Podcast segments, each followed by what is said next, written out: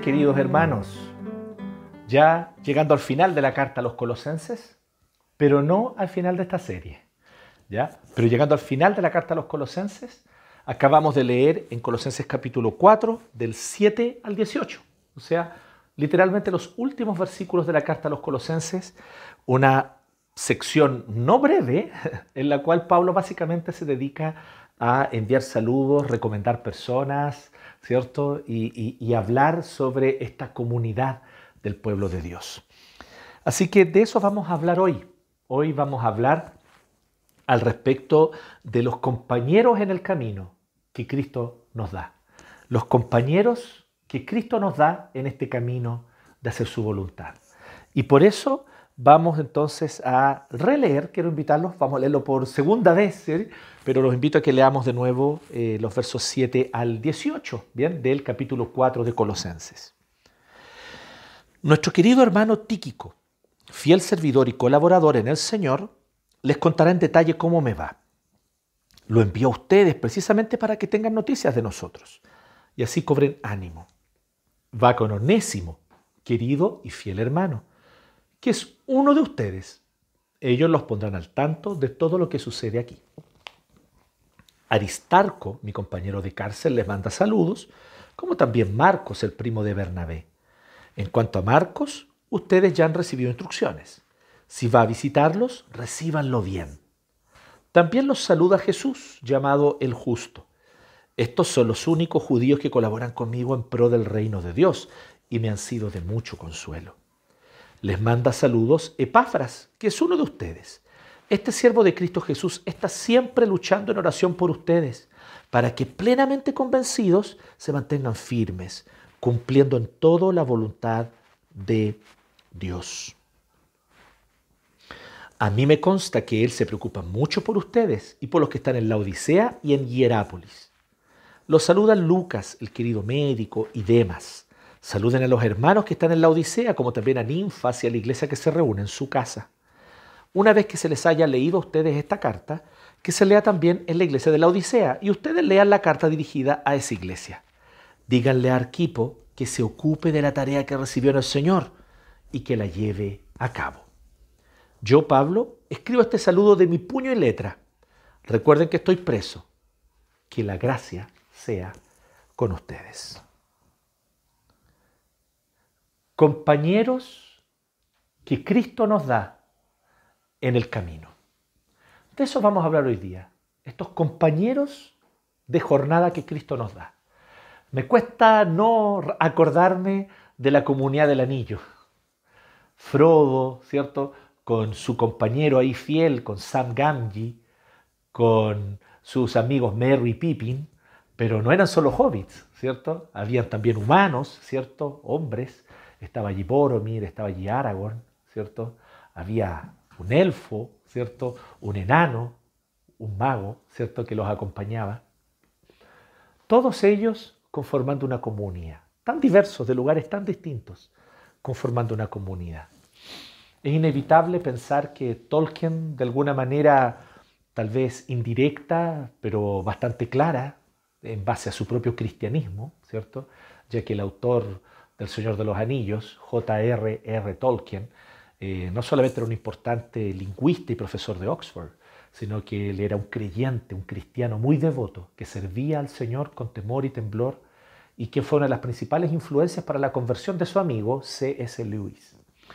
Y Tolkien probablemente allí está pensando en la iglesia, en esta comunidad que enfrentan juntos una misión, una misión que es dura una misión en la que a veces se pasan dolores, noches mal dormidas o noches sin dormir, eh, una misión en la cual no hay tiempo para el segundo desayuno, ¿cierto? ¿dónde está el segundo desayuno? Decían los jóvenes, no, no hay tiempo para eso, tenemos que seguir, cumplir nuestra misión. Y donde nos animamos unos a otros, donde somos compañeros unos de otros, donde tal vez algunos terminarán tal vez perdiendo su vida en el camino como Boromir pero el Señor ciertamente nos reúne como iglesia, como una comunidad diversa. Y para esto es muy importante que no olvidemos la definición de iglesia que ya dimos varios mensajes atrás, que es la definición bíblica. es una definición totalmente en coherencia con la teología del Nuevo Testamento, o sea, con la doctrina que los apóstoles enseñan en el Nuevo Testamento y que coincide con el objetivo del mismo Señor Jesucristo planteado en los Evangelios. ¿Qué es la iglesia? Una comunidad donde voluntariamente personas e individuos se unen para juntos llevar a cabo una devoción eh, religiosa. No, es mucho más que eso. Pasa por eso, pero es mucho más que eso. ¿Es la iglesia una institución? Entre muchas otras instituciones que tenemos hoy día, ¿cierto? Eh, tenemos, no sé, eh, bancos, tenemos el Estado, tenemos la familia, ¿cierto? Eh, tenemos instituciones comerciales, instituciones estatales, instituciones no gubernamentales. Está una de ellas es la iglesia como una institución.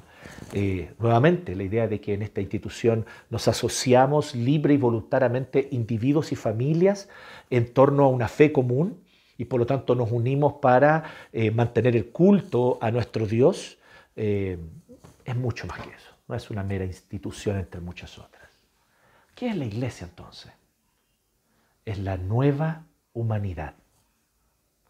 Vendrá un día en que Cristo volverá en gloria y majestad él hará una nueva creación y solo los que han creído en Él, solo el pueblo que Él escogió, de toda tribu, lengua y nación, gobernarán con Él, reinarán con Él en esta nueva creación, habitarán esta nueva creación junto con Cristo para hacer su voluntad bajo el dominio amoroso, perfecto y justo del Rey de Reyes, Jesucristo. Y entonces esta nueva creación sin pecado, sin corrupción, sin las consecuencias del pecado y de la caída, por eso no va a haber enfermedad, por eso no va a haber muerte, porque no, va a haber no van a estar más las consecuencias de la caída. En esa nueva creación nosotros habitaremos con Cristo eternamente y seremos entonces los que gobernaremos con Cristo esa nueva creación eternamente. Esa es la iglesia. La iglesia, por lo tanto, es la nueva humanidad. Que mientras tanto estamos aquí, entre este ya y todavía no aún en este ámbito presente, donde aún el pecado y la muerte están haciendo estragos y donde aún los efectos dañinos de la caída lo afectan todo. Enfermedades, dolores, decepciones, ciertamente lo peor de todo, nuestro propio pecado, el de cada uno de nosotros, y todo eso lo cargamos. Y somos creyentes, creemos en Cristo. Fuimos salvados por su gracia. Todo porque Él nos escogió antes de la fundación del mundo. Por su gracia hemos sido redimidos. Él nos dio el don de la fe, por el cual hemos creído en Jesucristo y hemos sido justificados. Y estamos siendo santificados para su gloria. Pero ¿quiénes somos al fin y al cabo? Una nueva humanidad que heredará esta tierra. Eso es la iglesia.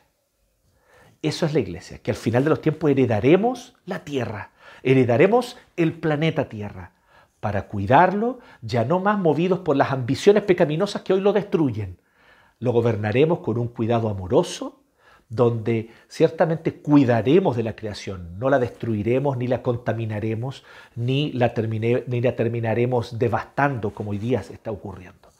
Todo eso va a ocurrir, ¿cierto?, cuando Cristo vuelva. Y hoy el Señor ya nos puso aquí en este mundo. Pero como decía, estamos entre un ya y un todavía no.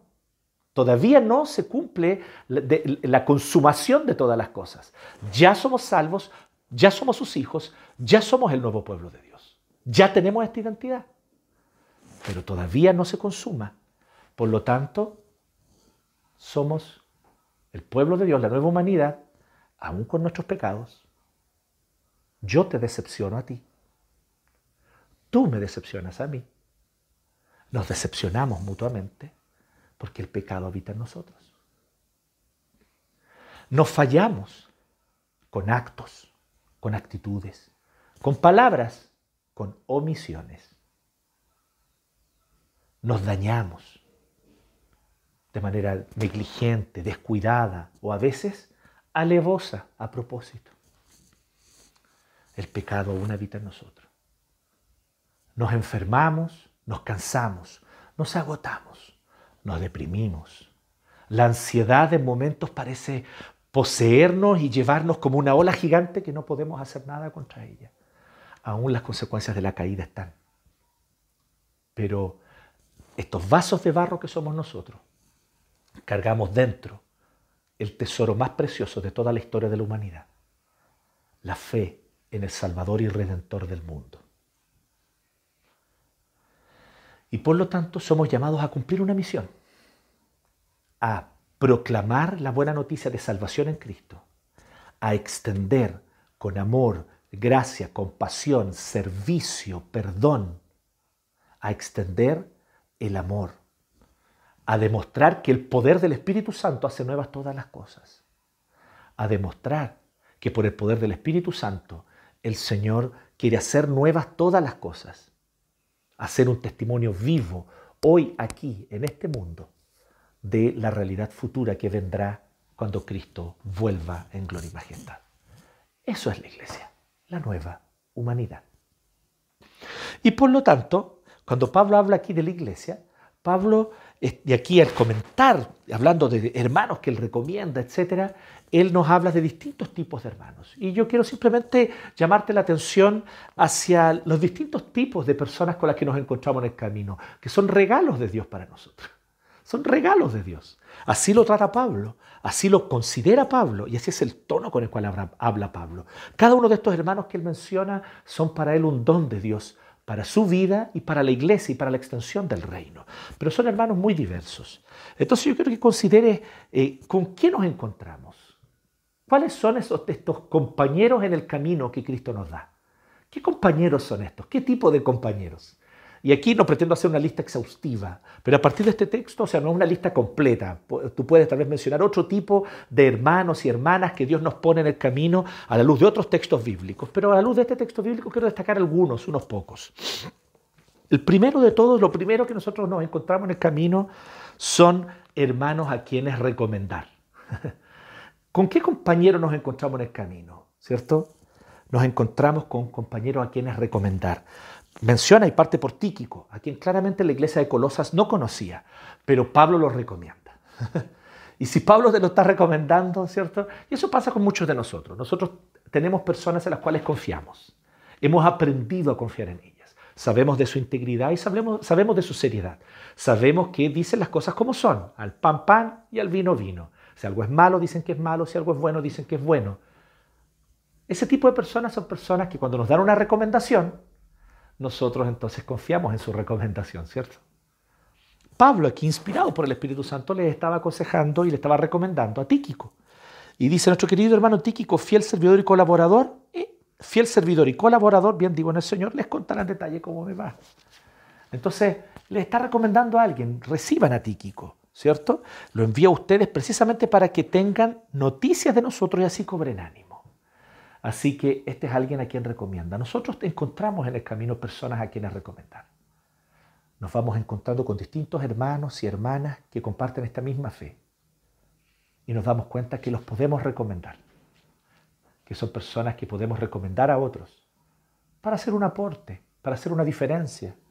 No necesariamente para transformar el mundo. Y no los recomendamos porque son personas perfectas, que nunca fallan, que nunca pecan. No, pero son personas confiables Tíquico era una de esas personas, ¿no? Tíquico era una de esas personas.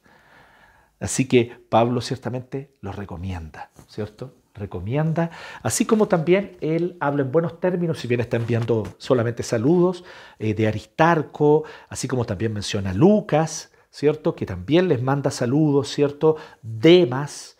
Entonces, mandan saludos de estos hermanos y les envía entonces y los recomienda, pero especialmente a Tíquico.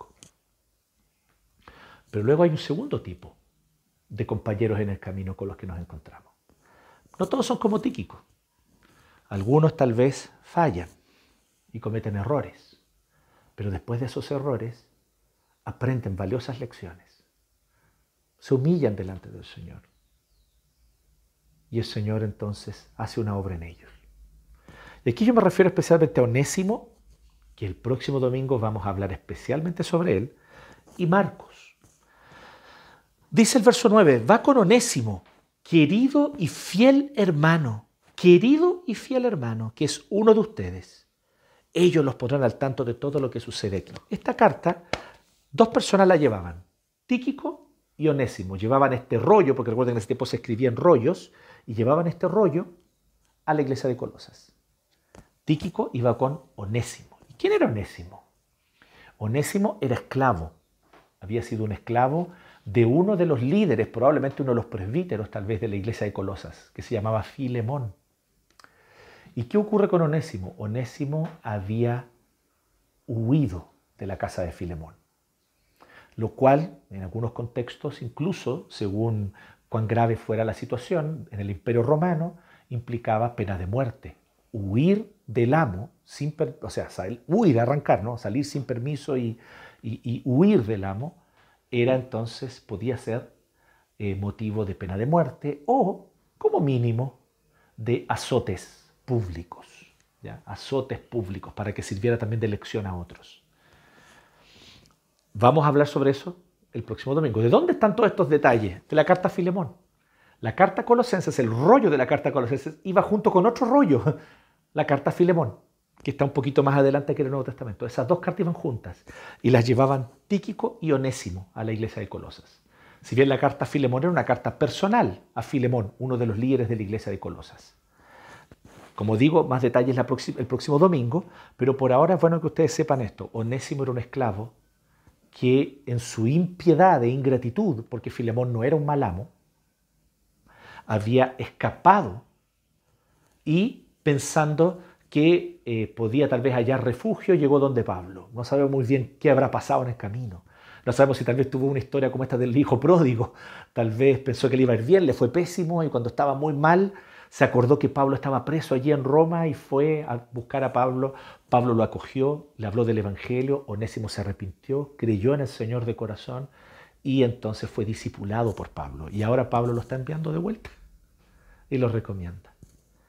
Este es el segundo tipo de personas que nos encontramos, personas como Onésimo, pero también personas como Marcos. ¿Quién es Marcos? Verso 10, ¿cierto? Mencionaba Aristarco, mi compañero de cárcel, y dice, como también Marcos, el primo de Bernabé. En cuanto a Marcos, ustedes ya han recibido instrucciones. Si va a visitarlos, recíbanlo bien. Entonces, nos encontramos primero con personas como, ¿cierto? Como Tíquico o Aristarco incluso, ¿cierto? Personas a quienes recomendar. Pero nos encontramos con un segundo tipo de personas, como Onésimo y Marcos. Personas que necesitan una segunda oportunidad. O una tercera. O una cuarta personas que necesitan una nueva oportunidad. Y Pablo se muestra dispuesto a dar una nueva oportunidad. ¿Quién es Marcos? Marcos había acompañado a Pablo y a Bernabé en el primer viaje misionero y en la mitad del primer viaje Marcos los había abandonado. No fue capaz, se dio cuenta que era duro este trayecto, que era duro este viaje, que era dura esta misión.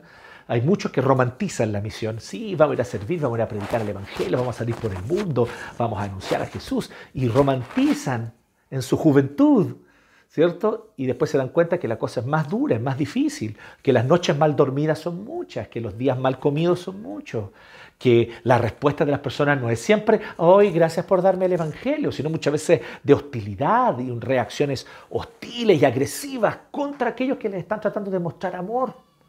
Bueno, eso decepciona sobre todo a los más inmaduros. Y eso ocurrió con Marcos. Marcos decepcionado, confundido, abandonó a Saulo y a Bernabé y se volvió para casa. Entonces después ocurre que cuando tenían que empezar un segundo viaje misionero, Bernabé quería llevar a Marcos nuevamente consigo. Y es difícil aquí decir quién estaba correcto y quién estaba equivocado. Bernabé muestra una gracia, una compasión muy propia de su carácter. Y dice, llevemos a Marcos de nuevo, él quiere ir de nuevo con nosotros. Ahora él quiere hacer las cosas bien, lo que él hizo mal antes, lo quiere hacer bien ahora. Pero Pablo no por mala onda ni por odio contra Marcos, sino que él dice, esta es una misión muy seria, Bernabé. Esto que estamos haciendo no es un juego, no se trata simplemente de, mostrar compasión hacia Marcos. Yo estoy dispuesto a mostrarle compasión, pero de ahí a sumarlo al equipo misionero de nuevo es otra cosa. Lo perdonamos, todo ok, bien, pero antes de sumarlo al equipo misionero, él tiene que mostrar que realmente ha madurado y tal vez no dio los suficientes frutos. No hemos visto frutos de esa madurez aún y yo no lo quiero sumar de nuevo a un equipo donde después de nuevo en la mitad del camino él nos termine abandonando. Así que no. Y hubo una discusión y un desacuerdo no menor, dice la Biblia, entre Pablo y Bernabé por causa de Marcos. Entonces Bernabé tomó a Marcos y se fue a predicar por otro camino y Pablo entonces fue con otros hermanos, con Silas y otros por otro camino a predicar. Esto había ocurrido unos años antes. Ahora Marcos demostró madurez, trabajó junto a Bernabé y ahora es colaborador de Pablo de nuevo. Y Pablo entonces les recomienda, le dice, si Marcos los va a ver, recíbanlo bien. Así que hay personas como Nésimo o como Marcos que necesitan una nueva oportunidad. Y tal vez allí estás tú. Tal vez allí estoy yo. Necesitamos una nueva oportunidad. ¿Se esperaba algo de ti? ¿O se esperaba algo de mí? No di el ancho. No fui capaz. Pero ¿sabes qué? No quiero abandonar este camino. No soy de los que se le da media vuelta y le da la espalda a Cristo y se va a perseguir otras metas y objetivos en el mundo. Hay muchos que abandonan y se van y ya no vuelven más. Le dan la espalda a Cristo.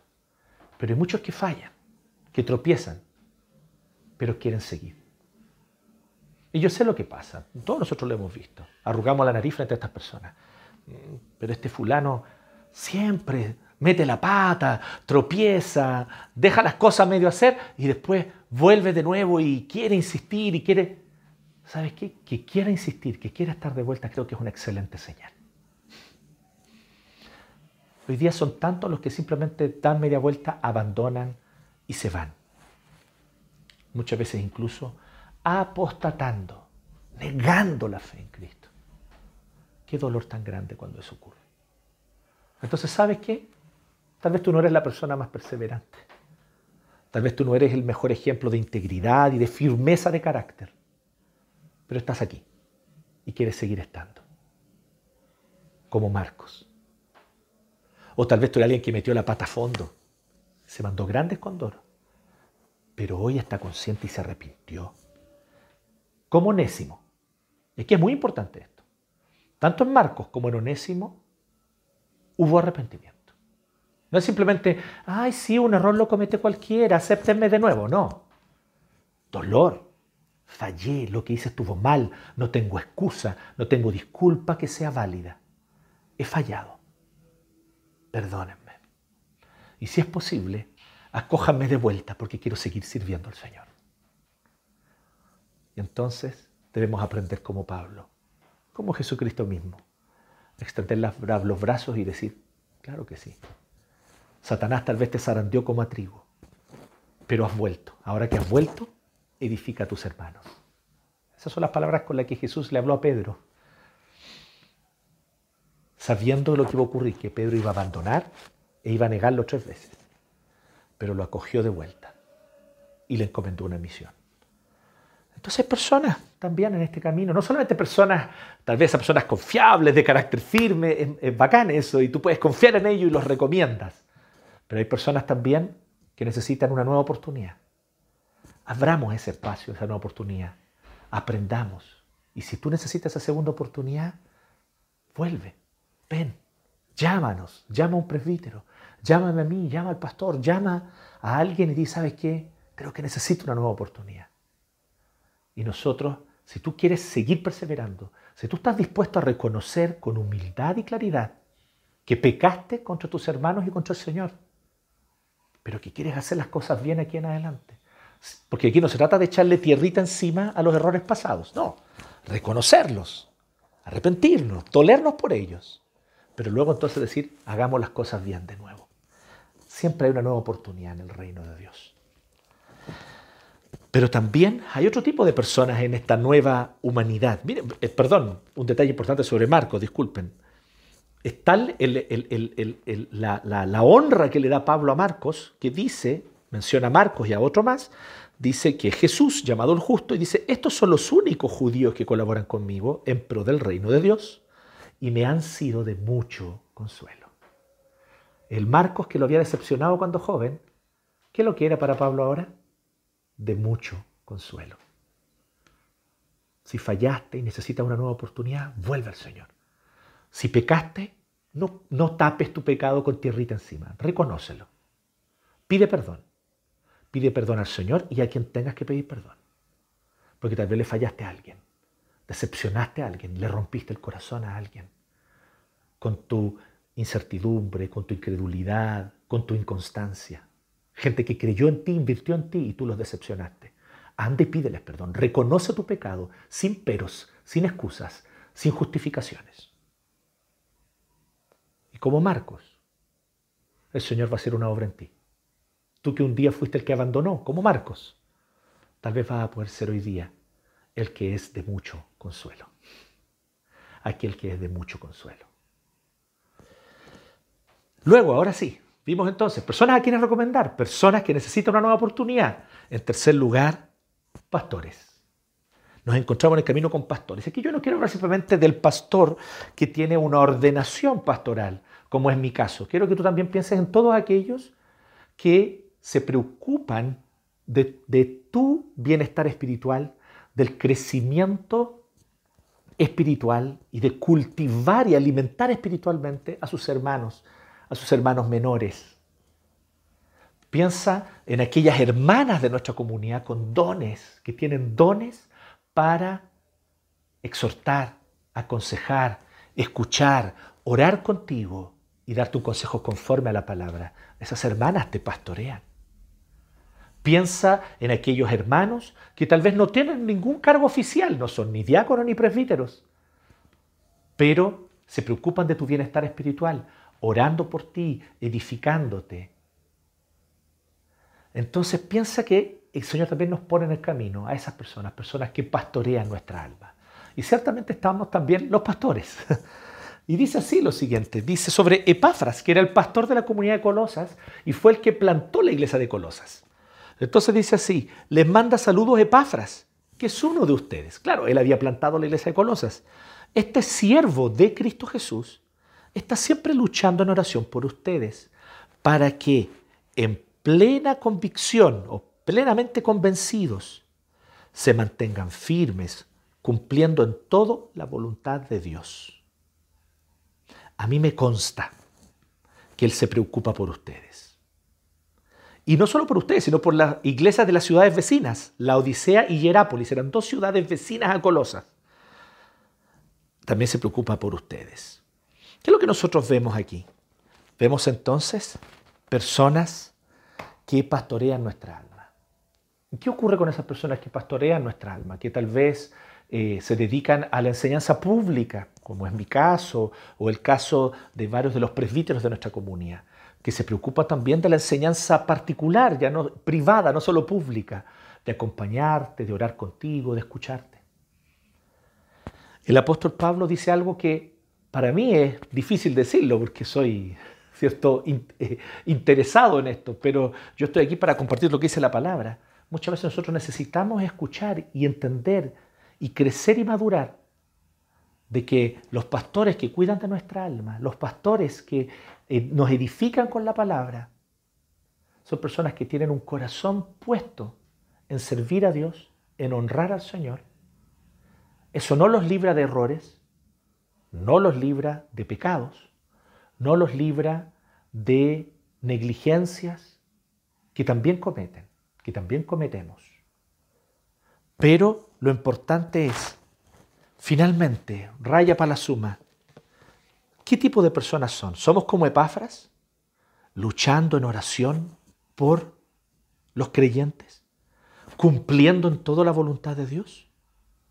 preocupándose por las almas de nuestros hermanos? A mí me consta que Él se preocupa por ustedes. Ahí es donde tiene que estar nuestra preocupación también. Tal vez el pastor o el presbítero o el líder o este hermano mayor no reaccionó, no respondió y no te atendió como tú esperabas. Pero ¿significa eso que no se preocupa por ti y por el pueblo de Dios? ¿Significa eso que su corazón no está ni ahí? ¿Significa que no está preocupado de hacer la voluntad de Dios?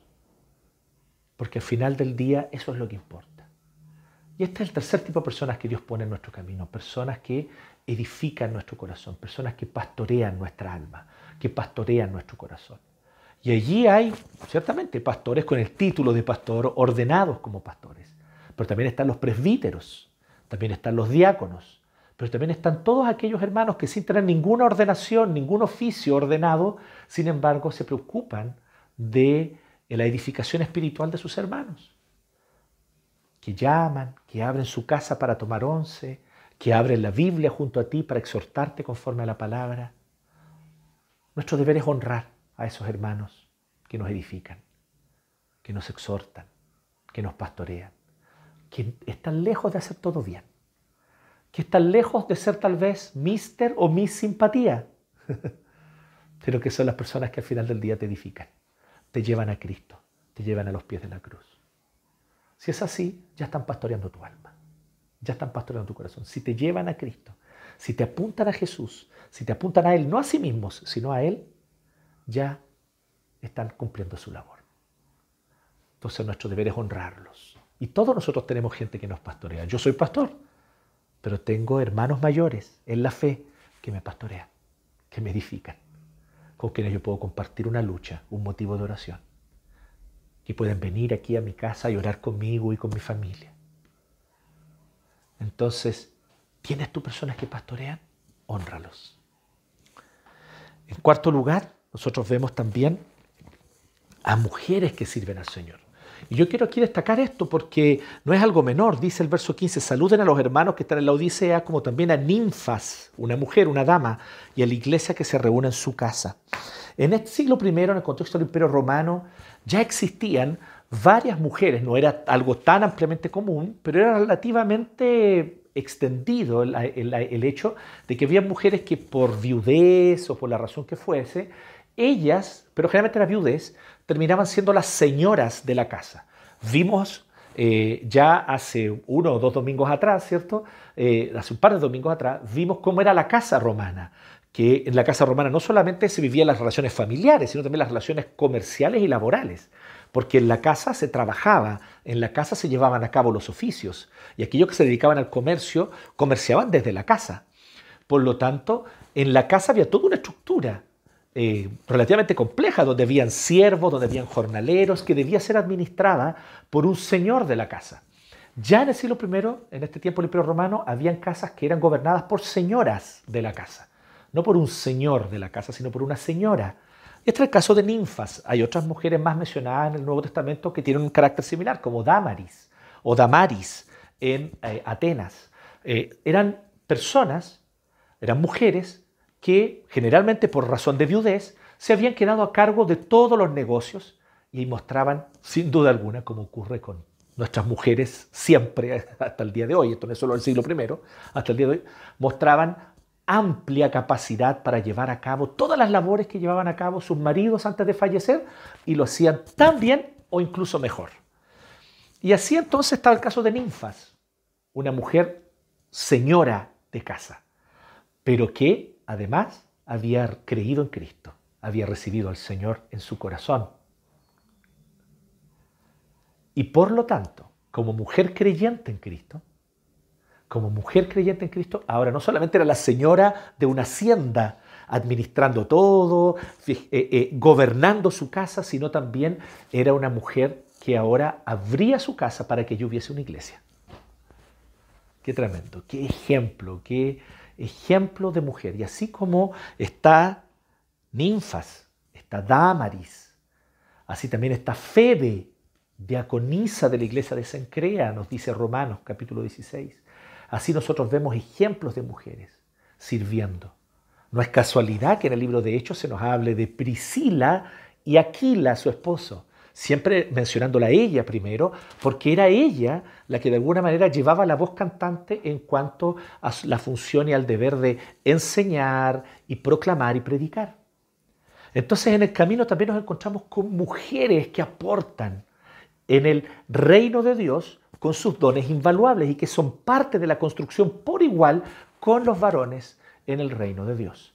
Sabemos, y esto lo podemos exponer en otro momento con más detalle más adelante, con respecto a quiénes deben ser ordenados para gobernar y también en el caso de esposo y esposa, quién debe gobernar la casa, ¿cierto? En el caso de Priscila y Aquila no te quepa duda que era Aquila quien era cabeza de ese hogar sobre Priscila y sobre sus hijos. Pero en el momento de servir en el ministerio, los principales dones los tenía Priscila y por eso ella siempre era mencionada antes. Entonces, ¿cómo esto eh, eh, ocurre en el Nuevo Testamento? Hay muchos detalles que tal vez nosotros no logramos comprender del todo, pero hay una cosa que es muy clara cuando leemos el Nuevo Testamento, que aquí no se trata, el reino de Dios, la iglesia de Cristo no se trata de una comunidad en la cual solo varones edifican. No, varones y mujeres, todos por igual, edifican porque todos por igual han recibido dones del Espíritu Santo. Es así de simple. ¿Quiénes van a cumplir un cargo oficial de gobierno? Ah, eso es otra cosa. El oficialato, la imposición de manos y el cumplir un deber ante Dios de cabeza, sin duda alguna corresponde a varones. Pero bajo varones que gobiernan, la iglesia, ¿cierto? Oficiales como presbíteros y pastores, hombres y mujeres por igual, debajo de esta autoridad, hombres y mujeres por igual, somos llamados a ejercer nuestros dones. Y ninfas había abierto las puertas de su casa para que allí existiera una iglesia. ¿Cierto? Y de manera generosa, ella entregaba sus recursos para el reino de Dios y el reino de Cristo, y para la extensión del reino. Cosa que tal vez pocos varones hacían. Y ella dando el ejemplo incluso a muchos varones, como existe hasta el día de hoy. ¿Cuántas de nuestras hermanas dan ejemplo de servicio, de amor, de integridad, de sana doctrina, anunciando claramente y enseñando claramente el Evangelio?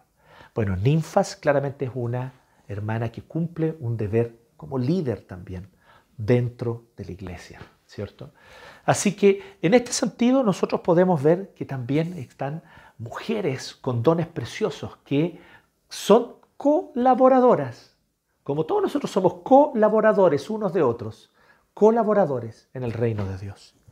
Y finalmente nos encontramos con personas que necesitan ser animadas. Personas que tal vez están viviendo un periodo de desánimo, de pena, de tristeza, de confusión. Dice verso 17, díganle a Arquipo que se ocupe de la tarea que recibió en el Señor y que la lleve a cabo. A veces nosotros, yo como pastor de esta iglesia, necesito que alguien me tire la oreja, me exhorte y me anime a cumplir aquello para lo cual Dios me llamó. A veces tú, hermana, tú, hermano, a quien el Espíritu Santo dotó de dones para edificar la iglesia, necesitas que se te exhorte para cumplir ese llamado, para no abandonar la misión que Dios te dio. Nos encontramos en este camino también con personas que necesitan ser animadas, personas que pueden estar pasando por una decepción. Tal vez esa decepción la causó otros, otro en ellos. Tal vez ellos tenían una expectativa, tal vez su expectativa era infantil, tal vez su expectativa era inmadura, puede ser, no, no niego eso. Pero el hecho es que hoy están desanimados, independiente de eso y necesitan ser animados nuevamente. Tal vez hay hermanos que realmente y de manera muy concreta, no fue solamente un tema de sus expectativas, sino que de manera muy real y dolorosa fueron dañados, heridos por otros. Pero hay otros que están decepcionados básicamente de sí mismos. Recorren este camino y piensan yo no, doy el ancho, yo no sirvo para esto. Pero es justamente aquellos que saben que no dan el ancho, a los que escoge el Señor y los llena de su poder y de su gracia.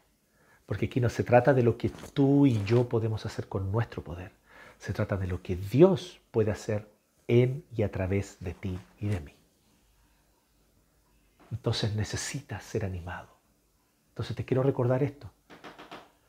Si tú en algún momento Dios te llamó a algo, Dios te indicó un camino, Dios te entregó una misión y tú sabes que el Señor puso delante de ti eso, si tú en algún momento viviste ese llamado del Señor a servirle en lo que sea, y hoy estás abandonando o estás desanimado con ganas de abandonar porque dices, yo no soy capaz de hacer aquello lo que Dios me llamó, déjame decirte que lo que tú estás diciendo es una blasfemia porque no se trata de que tú no puedas hacer aquello a lo que Dios te llamó. Lo que tú estás diciendo en realidad es, Dios no es capaz de hacer aquello a lo cual me llamó. Porque Dios siempre nos llama a algo para lo cual nos da el poder y los dones para cumplirlo. Así que decir, yo no soy capaz, es decir que Dios no, no es capaz. Porque en realidad nunca se trató de que tú hicieras con tus capacidades, siempre se trató de que Dios te daría las capacidades para realizar su misión. Es Dios quien nos da los dones, es Dios quien fortalece nuestro corazón, es Dios quien nos mueve a cumplir su voluntad. ¿O eres tú mismo, surge de ti? No, viene de Dios. Entonces cuando tú dices, no, no soy capaz, en el fondo estás diciendo, Dios no es capaz de hacerlo a través de mí. Y eso es blasfemia, porque nuestro Dios es todopoderoso y no hay nada que Él no pueda hacer, incluso usarte a ti para su gloria. Anímate, hermano. Si Dios te llamó, Dios entonces te dará los dones, los recursos y las capacidades para cumplir ese llamado. Sigue adelante, persevera, no pierdas tu vista de la meta. Él te ha usado y Él te seguirá usando. Anímate, que el Espíritu Santo en esta hora te anime. Y así nos encontramos con distintas personas, distintos tipos de personas en esta comunidad del anillo. Nos encontramos con distintas personas. Personas a quienes recomendar, personas que necesitan una nueva oportunidad, personas que pastorean nuestro corazón y nuestra alma y necesitan ser reconocidos y honrados por ello. Mujeres, hermanas en Cristo, que lado a lado, codo a codo, trabajan junto a los varones de la iglesia, llevando adelante la labor de Cristo y la misión de la iglesia, la misión de Dios, ¿cierto? A través de la iglesia. Y también personas que necesitan ser animadas, porque tal vez se han desenfocado, porque tal vez se han decepcionado, porque tal vez están decepcionadas de sí mismas. Pero es hora de recordar que no estamos aquí por nosotros, sino por el Espíritu. Y de eso trata la iglesia. No se trata de una comunidad de perfectirijillos, que son parte de la iglesia porque ellos no cometen los pecados que otros cometen. Aquí están las personas buenas, las personas de bien, no como allá afuera, fuera de la iglesia están todas las personas malas. No, no es así. Aquí estamos los más malos, los más inconstantes, los más duros, de corazón y de servicio. Aquí estamos. Aquellos que tenemos más tendencia a olvidarnos del Señor y dejarlo a un lado. Pero el Señor nos escogió por gracia y nos hizo parte de su pueblo. Y somos llamados a llevar adelante esta misión como cuerpo. Aquí no hay llaneros solitarios que salen, ¿cierto? Ay, oh, Silver, y se van, ¿cierto? Y van a, como llaneros solitarios ahí a, a ser justicieros por sí mismos. La misión es una labor comunitaria. La misión es comunitaria. La misión se cumple a través del cuerpo de Cristo y mediante el cuerpo de Cristo, con el cuerpo de Cristo. Quien se sale del cuerpo de Cristo se sale de la misión de Dios. Sé parte del cuerpo, mantente en el cuerpo, únete más al cuerpo, estrecha más los lazos con el cuerpo, para que juntos como cuerpo sirvamos a Dios, sirvamos a Cristo, cumplamos su misión. En esta diversidad en esta diversidad que somos, en, este camino donde nos decepcionamos unos a otros, en este camino donde nos fallamos, pero donde aprendemos también a perdonarnos y seguimos caminando juntos. Que el Señor nos bendiga y nos guíe a hacer su voluntad.